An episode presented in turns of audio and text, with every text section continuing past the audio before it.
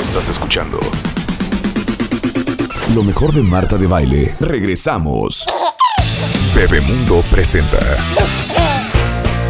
Hoy eh, queríamos hablar de este tema, queríamos organizar una mesa con el testimonio de padres de hijos transexuales que nacieron sabiendo que su cuerpo pertenecía a un género, pero su cerebro pertenecía a otro y cómo desde muy chiquitos eh, rechazaron el sexo con el que nacieron y nos van a contar cómo ha sido todo este proceso de transformación. Está con nosotros Rina Riesenfeld, Riesenfeld, Riesenfeld, Riesenfeld, de Rosenfold.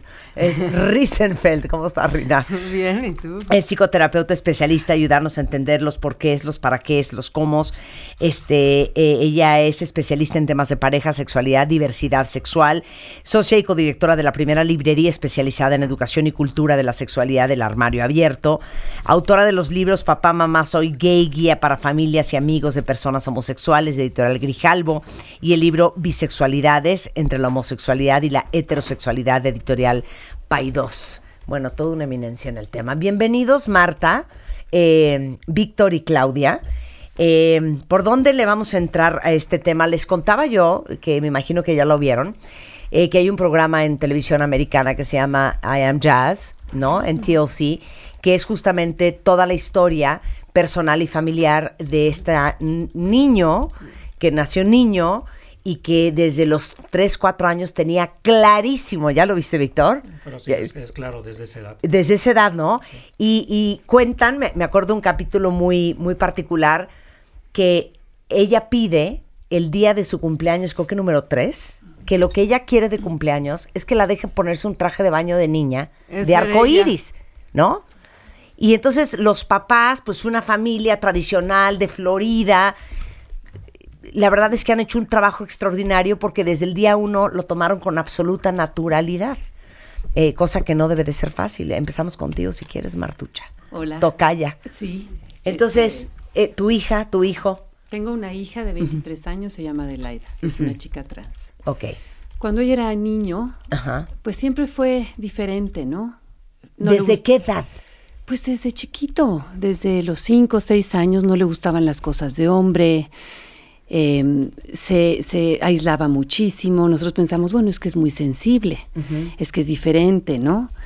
Y fuimos como dándole espacios para ser diferente artísticamente, socialmente, pero no se sentía bien, no tenía amigos, se la pasaba mucho tiempo con nosotros. A los 15 años nos dijo, soy un chico gay. Uh -huh. Entonces en ese momento nos hizo sentido.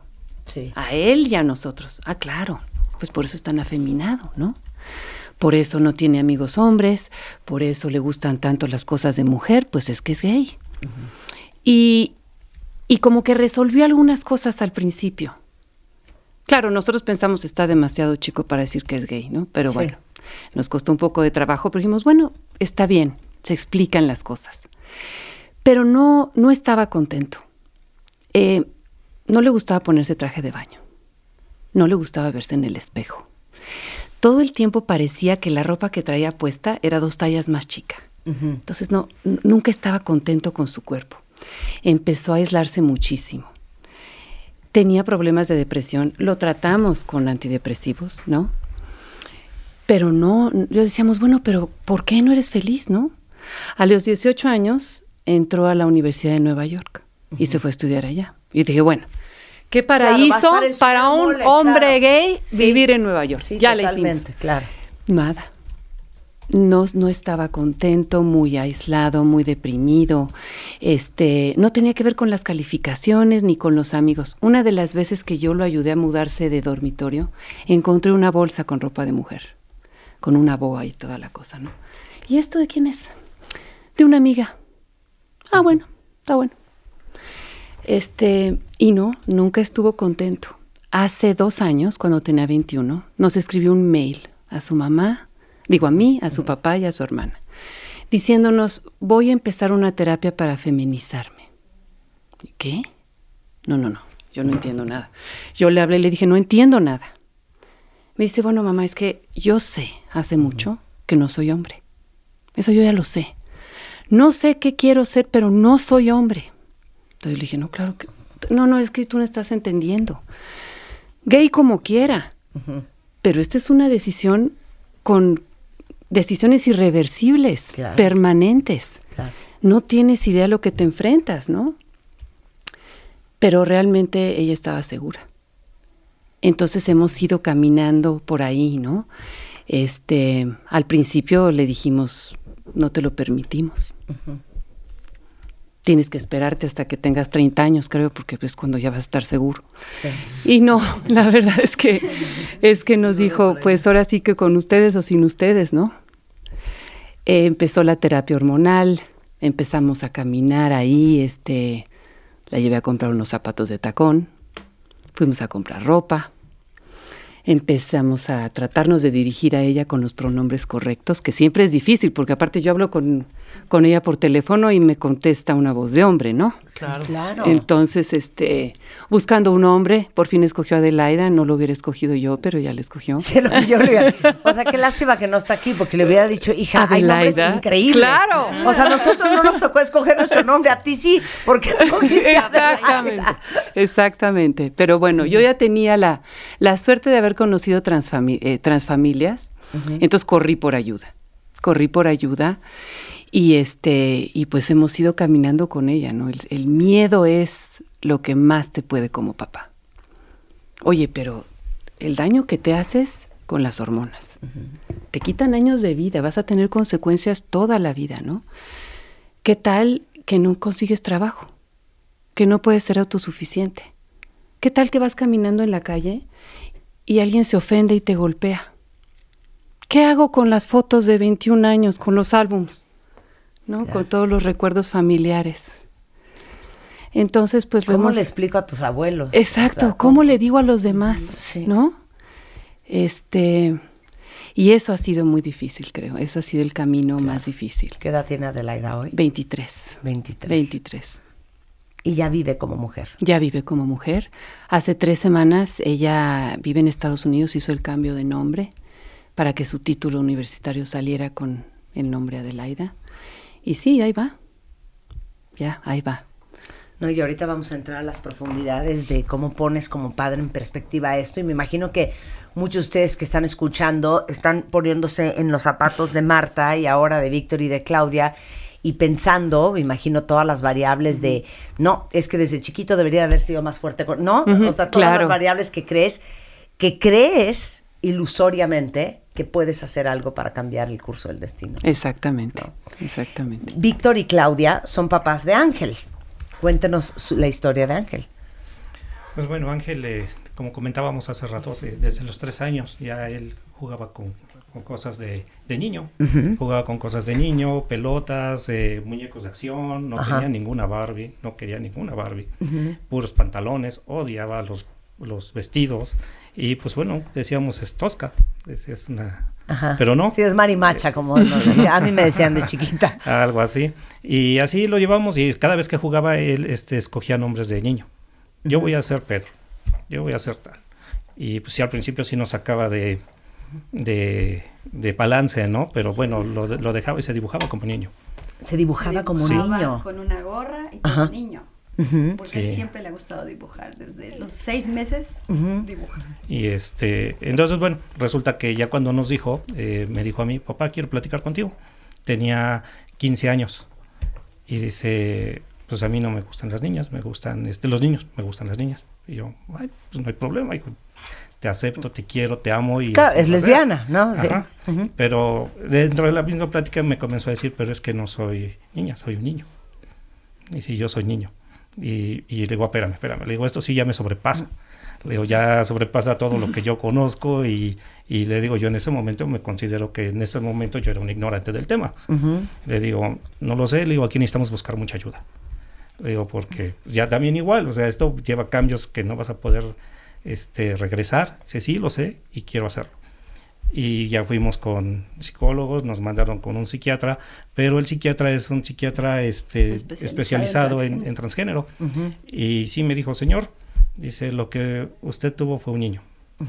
Dice, y ahora con quien tenemos que trabajar es con usted porque va a tener un, necesita un luto porque su niña ya no está. Dice, ahora es un niño. Dice, porque ya este, él es un niño y va a escoger su nombre y toda esta situación. Dice, y empezamos con el tratamiento hormonal que pues a mí me da miedo, ¿no? O sea, ahí tiene muchos cambios y hay que tener miedo. Eh, osteoporosis muy fuerte, eh, cáncer, el hígado. Eh, entonces yo le decía a Ángel, le digo, oye, pero es que con todos estos cambios, con todas estas hormonas, puedes tener todos estos problemas. Y le digo, y a lo mejor este, se te acorta la, la vida. Y me dice, papá, yo no quiero vivir 30 años triste y deseando morirme. Dice, prefiero vivir 5, 10 años, los que Dios quiera, feliz. ¿Y, y quién soy? Entonces ahí está mi hijo. Y eh, yo lo apoyo ahorita 100%. Sí nos costó trabajo. Dime una cosa, Víctor. Como hombre, en una sociedad tan machista como la nuestra y tan tradicionalista y conservadora, ¿ha sido muy difícil para ti? En un principio fue difícil entenderlo. Entenderlo porque, como decía, estaba totalmente ignorante del tema, no lo sabía. Entonces, pues sí, con ayuda de los doctores también entramos con transfamilias, empezamos a, a, ver qué era lo que, qué es exactamente lo que pasa y entender que no es una decisión, así nacen, así son. Entonces, este, pues más que nada fue con el amor que le tengo a él y una promesa que le hice cuando nació. Cuando nació yo lo tenía cargando así en mis manos y le dije que lo iba a amar y lo iba a querer y apoyar siempre. Y eso lo estoy haciendo y lo amo y lo quiero y lo apoyo en todo. Entonces, no, este, sí me costó trabajo, pero por la situación de entender. Y ya cuando entiendes cómo son, pues sigue uno adelante con ellos, apoyándolos en todo. Usted está divorciado, ¿verdad? Sí. ¿Sienten que esto afectó? No, porque estábamos divorciados antes de todo ah, bueno. esto. Sí, de hecho al principio también para mí fue muy difícil porque yo lo atribuía que era como consecuencia del divorcio, ¿no? O sea, para mí también sí fue primero esa parte de negación, de que tú quieres darle explicaciones por todos los medios para negarte a aceptar algo que no conoces. Yo también me declaro ignorante del tema, yo no conocía la palabra, mucho menos toda la experiencia que, que los seres humanos viven. Y, y bueno, incluso pues tuve ese enfrentamiento con mi hijo, ¿no? Porque cuando empezaban el tratamiento hormonal, precisamente como mamá tú dices, ¿cómo? O sea, yo te di la vida y vas a ocupar cosas artificiales para transformarte. Sí entiendo qué es lo que tú quieres, eh, también en esa parte como mamá y por la edad, él era menor de edad, tú dices, es que es un capricho, ¿no? Pero cuando tú lo ves, que te vea los ojos y que llore, que te dices que no es lo que tú quieres, es lo que yo quiero, yo decido, ya estoy informado, y, si son pocos años, quiero vivir bien, quiero vivir como debí ser o como yo siento que, quiero estar feliz, eh, aunque tú no quieras. Entonces esa parte pues sí fue, fueron enojos, fueron encontronazos, hasta que igual llegando a Transfamilias me dicen, no, ¿qué estás haciendo? O sea, tú quieres que se suicide, tú quieres que, tú tienes que amarlo, tú tienes que comprender y tienes que escucharlo mucho. Entonces pues sí, ya después fue así como una cachetadota y dices, sí es cierto, pues yo igual te di la vida y, ahora al contrario, no quiero que nadie te lastime, voy a abogar por eso. En la prepa fui, o sea, fui a enfrentarme con el director porque le dije, me parece increíble que siendo una escuela que pregona valores, eh, no le den un trato digno, que es lo único que, pedimos. No le estamos pidiendo que le hagan un, unas instalaciones eh, diferentes, lo único es porque no lo dejaban ni entrar al baño, o sea, él eh, no podían ir al baño, llegaba a la casa con ganas de ir al baño porque se aguantaba, pues para no evidenciarse, porque el director decía que, que no podía entrar a ninguno o que entrara al baño de los maestros. Y yo decía, pues usted lo va a evidenciar más, porque van a decir los demás, ¿y por qué él allá y por qué nosotros acá? Al vestidor, a la fila de karate, ah, no, pues te vas al de niñas porque tu nombre oficial, mientras no haya un documento oficial, yo no te puedo tratar como el otro género que tú me estás diciendo que eres. Wow. ¿Cómo, cómo ustedes tres están hoy absolutamente claros de que así nacieron sus hijos? Sí. Sí. Sí. Sí. ¿Cómo pones esto, Rina, en perspectiva para todos los cuentavientes que están escuchando y diciendo, no, entiendo? Pues tan fácil como lo acabas de decir, en todas las investigaciones se ha visto que no es una decisión, no es de que alguien decide vivir todo lo que están platicando que se vive porque Sí, no es fácil. no, no es fácil. O sea, no es una feliz ocurrencia. La gente trans vive cosas difíciles. Claro. Entonces eso no pasa nada más porque alguien tiene ganas. Porque si alguien nada más tiene ganas, se puede travestir. Entonces te cambias la ropa y bueno, ya si yo quiero sentirme hombre, pues me disfrazo un día y qué divertido y ya está, ¿no? Pero aquí estás hablando de la identidad, de, de, de quién eres, ¿no? Y yo lo que siempre me, me he preguntado con este tema, yo digo, bueno, el cuerpo es nuestra representación social, ¿no? Claro. Es nuestro icono. O sea, yo salgo de acá y pienso en Marta de baile y veo tu cara, la que tienes aquí, Sí. ¿no? O sea, es tu icono. Qué fuerte cuando el cuerpo que tienes no te representa y de hecho es una coraza que no permite que los demás vean quién eres. Porque es terrible que alguien te diga, no sé, si yo te dijera, yo me siento Carlos y tú volteas y me ves. Me ves femenina y dices, ¿cómo? ¿No? Entonces, esta, esta parte de la desesperación, ¿no? Que están platicando ellos de, no es de que quiera, la gente trans tiene que modificar su cuerpo porque si no, no es vista. Imagínate no ser vista por los demás. Claro. Ha de ser un, un shock terrible. No, bueno, es como, quiero ser brutalmente eh, eh, educativa y ejemplificativa. Es como si ahorita nos tomamos una siesta en la tarde y de repente te despiertas y yo traigo un pene y tú, Alan, traes chichis. Exacto. O sea, ¿qué le onda dices, es que esta no soy yo. Eso es- Exacto. O sea, imagínense ustedes, Qué, qué grave, ¿no? o sea, imagín, no, es que de veras eh, eh, suena chistoso, pero no lo es. No, no lo es. Ese es el nivel de shock que me imagino que vive una persona transgénero. Que estás en un cuerpo de, ¿qué es esto? Esto no, No es lo mismo. como lo No dije al principio, tu cuerpo y tu cerebro están totalmente divorciados. ¿Hay una explicación científica a esto? Fíjate que se está tratando de ver si esto tiene que ver con alguna cosa genética o de la médula o algo, porque efectivamente la gente lo va teniendo claro desde edades muy chicas. Entonces es muy interesante lo que llamamos este ser, ser muy joven para, porque yo digo, una persona de 15 años, ponle que eh, se dio cuenta a los tres, ¿no? Lleva, ¿qué te gusta? 12 años de experiencia con sentirse de una manera. Entonces, de veras nosotros nos llenamos la boca de cosas que no tienen sentido. Le dices a alguien de 15, de 16, de 18 años, es que ¿cómo sabes? Eres muy joven. Cuando la persona lo sabe desde los 3 años, o sea, dos años de experiencia no son suficientes. Claro. O sea, la gente sí tiene experiencia en cómo se siente. Y hasta ahorita se ha visto que la gente sí sabe cómo se siente, que esto es recurrente, persistente. Claro. No es un, un día que se le antojó. Claro. Oye, ¿y ustedes tres han recibido de familia, de gente cercana, de amigos, el clásico comentario de, no, ¿sabes qué, Marta? Digo, con todo respeto, Ajá. siento que te faltó ponerle muchos más Sí. límites. Y yo creo que no lo debes de apoyar. Pero no ¿cómo la qué te debes de apoyar. ¿Cómo que te, No. qué te decían? Híjoles, no la debes de apoyar. Tu obligación como mamá es, es guiarla. Y está cometiendo un error que se va a arrepentir toda la vida. No, no lo puedes permitir. Otra cosa que a mí personalmente siempre me ha causado mucha gracia es que nadie me pregunta de los genitales de mi hija mayor. Pero todo el mundo me pregunta de los genitales de mi hija menor, ¿no? La operación, ¿y qué se va a hacer? ¿Y se va a operar? ¿Y cómo le va a hacer? Es una curiosidad terrible, ¿no? Sí. Y como mamá, pues no quiere estar pensando en eso. Claro. ¿A ustedes recibieron el... Es que sabes que, Víctor, tu ausencia del hogar es lo que causó esto.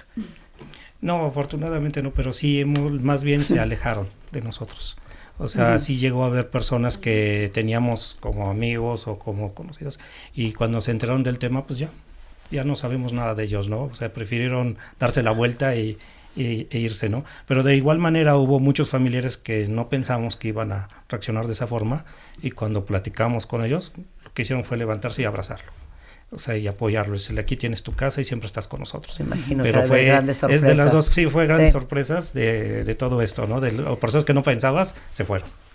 debe de tener esto una gran dosis de culpa. Claro, claro que sí. Tipo, Porque piensas que tú no hiciste algo bien. Sí. En mi caso, por ejemplo, somos mi hija y yo y Adelaida. Pensé es que pasó, y su papá viajaba muchísimo, yo pensé que pasó demasiado tiempo con nosotras. Vivíamos en un ambiente de pura vieja, entonces claro que quiere que ser vieja. También pensé, al principio pensé, pues es que lo mandé a estudiar fuera. Ese fue el problema. Allá vio un... me lo contaminaron. Lo contaminaron, ¿no? Eh, ella empezó a buscar gente trans, ¿no? Ya tenía amigos trans, iba a todas las conferencias de trans, entonces en ese momento su papá y yo pensamos, le metieron eso a la cabeza. Se le hace fácil porque vive allá en Nueva York y eso allá como que es más común, entonces ya se le pegó. Este, sí, claro que tiene mucha culpa. Claro. Regresando del corte, seguimos hablando del tema. No se vayan, ya volvemos. Este mes, en Revista MOA, la Vero is back. Verónica Castro regresa a la televisión y nos comparte su infancia, sus amoríos, su maternidad y lo duro que le ha chambeado. ¿Tienes una relación infernal con tu mamá? ¿Cómo sanarte de una madre cruel, narcisista y ausente? Home Office, trabajar desde casa, ¿es para ti o no es para ti? Además, el sexo en pareja, cómo reencender la llama del amor. MOA Agosto, más de 130 páginas de conocimiento, amor y reconciliación maternal. Una revista de Marta de Baile. Estás escuchando lo mejor de Marta de Baile.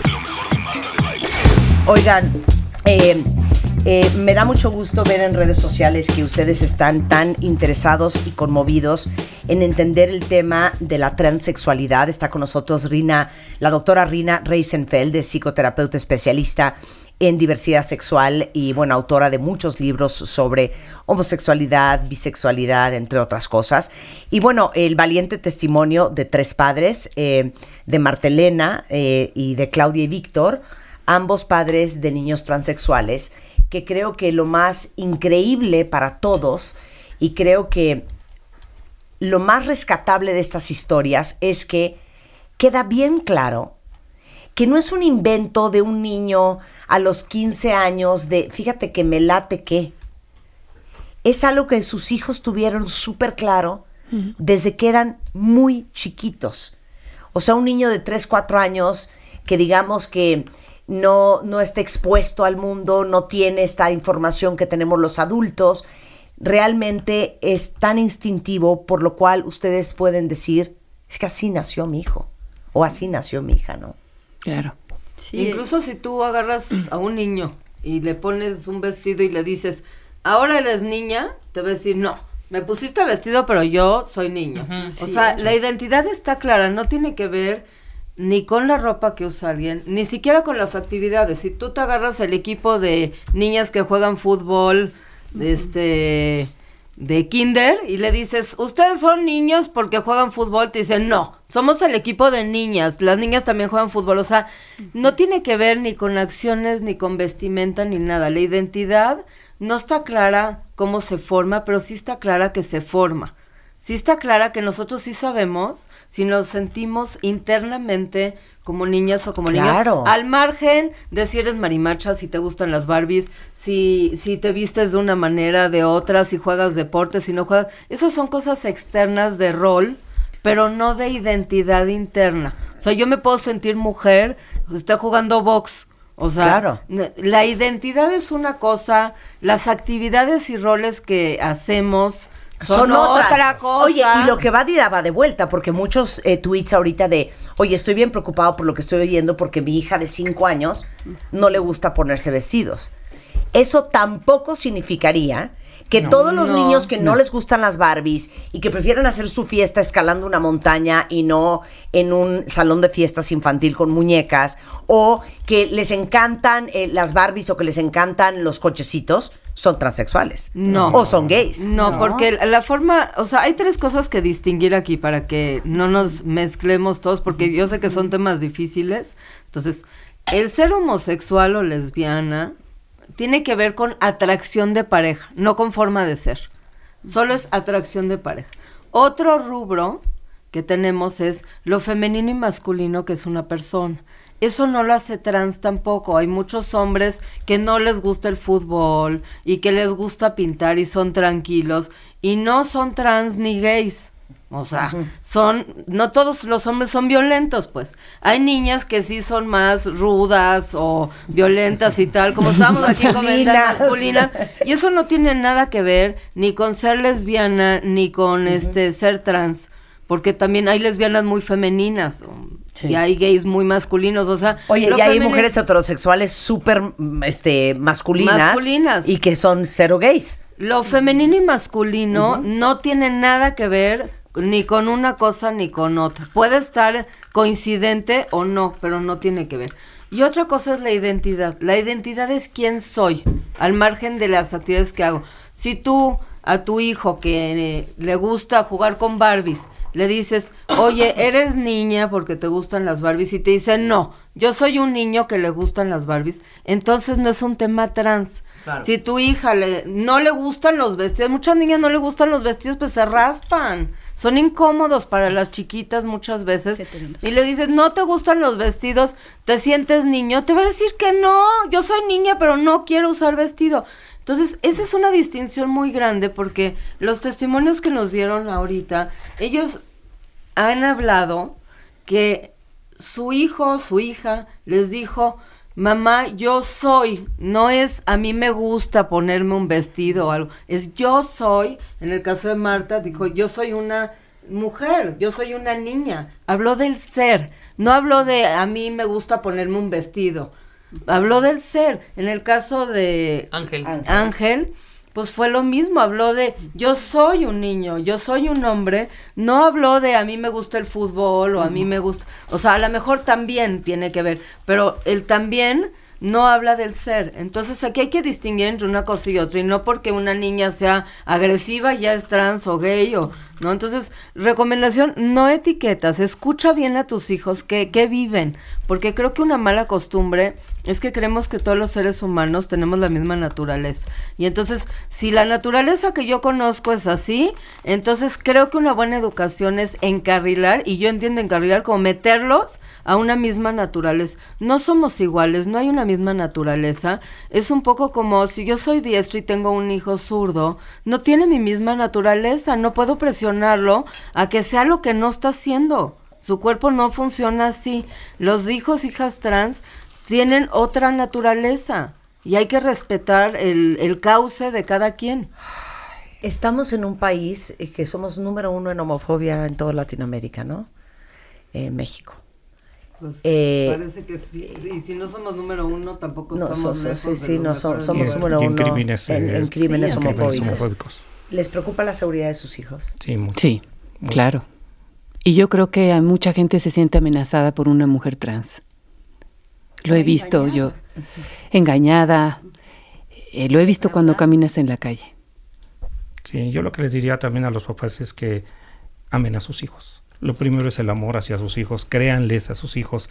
Los hijos nos dan toda la, este, la visibilidad en toda esta situación y aceptarlos como papás es lo principal. Rina, tú como una especialista en el tema y con la experiencia que tienes y con la cantidad de libros y conferencias y cátedras que has dado, ¿Cuál sería el mejor consejo para los padres y para todos nosotros escuchando un programa eh, como el de hoy? Pues lo primero es, hay grupos también, acérquense a grupos, es muy importante de que los papás tengan acompañamiento de otros papás, además de hay que leer, y yo siempre digo, es muy fácil discriminar y voltearte y decirle al hijo de otra persona, ya viste el bla, bla, bla, o, o lanzar este bombas, ¿no? De, de humillación, discriminación o violencia, pero piensa que esa criatura puede ser alguien cercano a ti. No estás exento. Hay un porcentaje de población homosexual y un porcentaje de población trans. Ese puede ser algún familiar o hijo o hija de alguien que tú quieres. Entonces las cosas no están lejos, siempre están cerca y es importante el respeto. Y la otra es que si hago un llamado muy claro a la sociedad en cuanto a esta parte, por ejemplo, de las escuelas, como nos estaban platicando, este problema de los baños binarios y de cómo es posible que una criatura se va a estudiar a la escuela y no puede hacer pipí. O sea, eso me parece una cosa inconcebible. O sea, no es tan importante el genital que tiene alguien. Finalmente la gente se mete al WC y cierra la puerta. Nadie está viendo qué está sucediendo. No es una cosa terrible tampoco. Este tipo de cosas es terrible. Sigue habiendo discriminación en hospitales que no quieren comprometerse a realizar las cirugías de forma segura. Entonces mucha gente trans tiene que ir a vagar y buscar la clínica quién sabe qué cosa y el doctor quién sabe de qué procedencia que accede a una situación así. Eso pasa cuando no hay derechos, porque, bueno, los derechos hay, pero la gente no tiene la cultura. Y a mí me parece súper indigno que una persona trans, después de lo que vive, encima no puede tener una cirugía digna cuando diariamente son cirugías de puras cosas de, de boobies, de nariz, de pompas, de, de, de cosas que realmente son de una intrascendencia, pero se consideran trascendentes para la persona que la solicita. Por eso se llevan a cabo. Y eso se considera más trascendente que una operación de un tema trans, que hablas de la identidad y de la integridad de una persona, de la dignidad de una persona, y bueno, pues ahí es donde yo pongo un signo de interrogación de qué estamos haciendo. Por supuesto. Oigan, eh, les quiero dar varios eh, datos de referencia para todos ustedes interesados en el tema. Se los voy a postear tanto en Twitter como en Facebook, desde el armario abierto, que es la librería de Rina Reisenfeld, hasta Familias por la Diversidad Sexual, eh, Cuenta conmigo, Diversidad Sexual Incluyente, la Asociación Mexicana para la Salud Sexual. Toda esta información se las voy a poner ahorita en redes sociales por si alguien ocupa. Igualmente encuentran a eh, Rina Armario en Twitter o el armarioabierto.com.mx. Eh, ¿Das terapia? Doy terapia también. Este, hay especialistas también en temas de hormonas y temas, hay varias gentes que trabajan en eso. Ve con un especialista, no vayas con cualquiera. Les puedo dar tu teléfono. Está Transfamilias también. Transfamilias. Transfamilias tiene un grupo de donde vienen ellos que claramente atienden a mamás y papás que tienen hijas e hijos trans. Ok, Transfamilias, ahorita también les ponemos el dato y el teléfono de Rina es 5286 0895. Tocaya. Rina. Víctor, Claudia, muchas gracias por gracias a, ti, Marta. Con ustedes. Muchas gracias por este espacio. Esto es a lo que nos dedicamos en Bebemundo, no solamente hablar de cosas obvias este, y comunes, sino de verdaderamente ser un recurso de apoyo y de eh, para los padres y de visibilidad eh, para el resto de todos los cuentavientes que tenemos hijos, no importando la edad. Muchas gracias a los cuatro. Estás escuchando lo mejor de Marta de Baile.